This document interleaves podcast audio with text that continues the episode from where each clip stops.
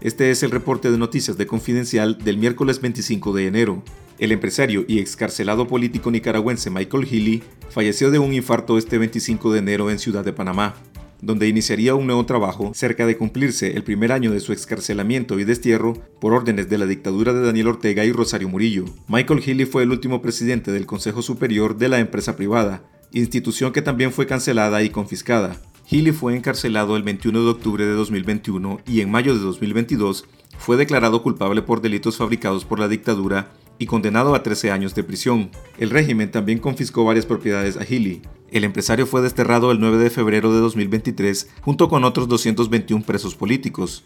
Michael Healy también fue presidente de la junta directiva de la Asociación de Productores de Caña de Azúcar de Rivas entre 1991 y 1993, lo que le dio la oportunidad de ocupar una silla en la Unión de Productores de Nicaragua, UPANIC, desde la cual alcanzó la presidencia del COSEP en septiembre de 2020.